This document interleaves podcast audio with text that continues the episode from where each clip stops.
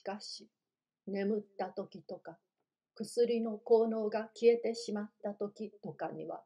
私はいきなり何の手数もかけずに、なぜなら変身の苦痛は日ごとに少なくなってきていたので、恐怖の幻影に満ちた空想と理由のない憎悪で湧き立つ心と荒れ狂う生命力とを入れるにしてはそう強くもなさそうな体との持ち主になってしまうのであった。ハイドのいろいろの能力はジーキルが衰弱するのと並行してますます強くなってくるように思われた。そして確かに今やこの二人を仲違いさせている憎悪は両方とも同じように強いものであった。ジーキルの場合にはそれは生命の本能から来るものだった。彼は今では意識現象のある部分を自分と共有していて自分と死を共にしなければならないその人間が完全に不具であることを悟っていた。そしてこの共同所有という絆はそれだけでも彼の悩みの最も深刻なものであったがその他に彼はハイドを生命力は強いにしてもどこか地獄の鬼のようなところばかりではなくなんとなく無機物らしいところのあるものと考えた。その地獄の粘土が叫んだり声を立てたりするように思われること。その定まった形のない土くれが身振りをしたり罪を犯したりすること。死んだ無形のものが生命の働きを奪うということ。これはいかにも恐ろしいことであった。またその反逆的な恐ろしいものが、妻よりも身近に、目よりもぴったりと彼に結びつけられて、彼の肉体の中に閉じ込められ、その中でそれがつぶやくのが聞こえ、生まれ出ようともがいているのが感じられ、いつでも弱っている時や安心して眠っている時には、彼に打ち勝って、彼の生命を奪ってしまうということも恐ろしいことであった。ハイドのジーキルに対する憎悪は、それとは違った種類のものであった。彼の公衆台への恐怖はいつも彼を駆り立てて、一時的に自殺させ、一個の人間ではなくて、ジーキルの一部であるという従属的地位に帰らせた。しかし、彼はそんなことをしなければならぬのを嫌い。ジーキルが近頃元気がなくなっているのを嫌い。自分自身が嫌われているのを怒った。そのために彼はよく私に猿のようないたずらをし、私の書物のページに私自身の主席で独身の文句を殴り書きしたり、手紙を焼き捨てたり、私の父の肖像画を破ったりした。そして実際、彼が死を恐れなかったなら、彼は私を巻き添えにして死滅させるために、特に自殺をしていたであろう。しかし彼の生に対する愛情は驚くほどのものであった。私はもう一歩進んでいよう。彼のことを思っただけでも胸が悪くなり、ぞっとする私でも、この卑劣で熱烈な愛着を思い出すとき、また自殺によって彼を切り離すことのできる私の力をどんなに彼が恐れているかを知るとき、彼を憐れむ気持ちが私の心の内に起こるのであった。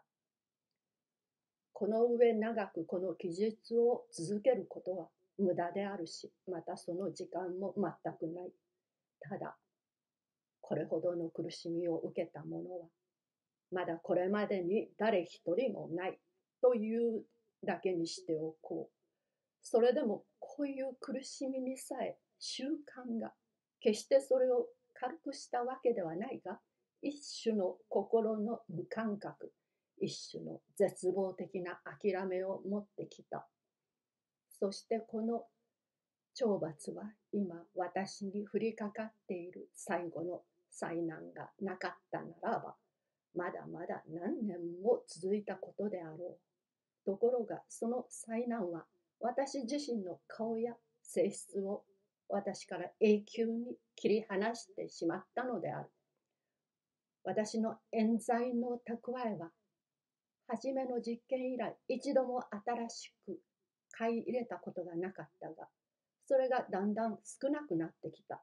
私は新しいのを取り寄せ、薬を調合した。すると、沸騰が起こって、第1回の変色はあったが、2回目の変色が起こらなかった。私はそれを飲んだが、それは効き目がなかった。私がどんなにロンドン中を探し回らせたか、君はプールから聞けばわかるであろう。それも無駄であった。それで私は自分の最初に手に入れたのが不純であって、あの薬に貢献を与えたのはその未知の不純性であったのだと今では確信している。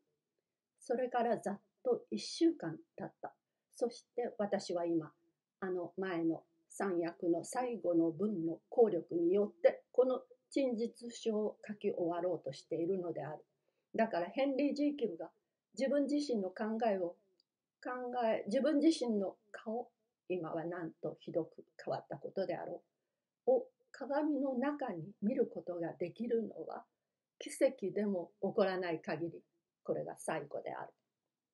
それにこの手記を書き終えるのにあまり長く手間取ってはならないのだ。なぜなら、この手記がこれまで破られなかったとすれば、それは非常な用心と非常な幸運とが結合したためであった。これを書いている最中に変身の苦しみが私を襲うようなことがあれば、ハイドはこれをズタズタに引き裂いてしまうだろう。しかし、もし私がこれを片付けてしまってからいくらか時間が経っていたなら彼の驚くべき利己主義と刹那主義とは多分その猿のような悪意のいたずらから今一度これを救うであろう。それに実際我々二人に迫っている最後の運命はとっくに彼を変え彼を押しつぶしてしまった。今から半時間も経てば、私は再び、そして永久に、あの憎み、嫌われる人間に変わっているであろうが、その時には私が椅子に腰掛けてどんなに震えて泣いているか、またはどんなに耳を澄まして極度に張り詰めた恐怖のために無我夢中になってこの部屋、この世での私の最後の避難所をあちこちと歩きながら自分を脅かすすべての物音に聞き耳を立てているかということを私は知っているのだ。ハイドは処刑台上に死ぬだろうかそれとも最後の瞬間になって逃れるだけの勇気があるだろうかそれは神様だけがご存知である。私はどちらでも構わない。これが私の臨終の時なのだ。そしてこれからが先に起こることは私以外のものに関することなのだ。だからここで私がペンを置いてこの告白を風感しようとするとき、私はあの不幸なヘンリー・ジーキルの生涯を終わらせるのである。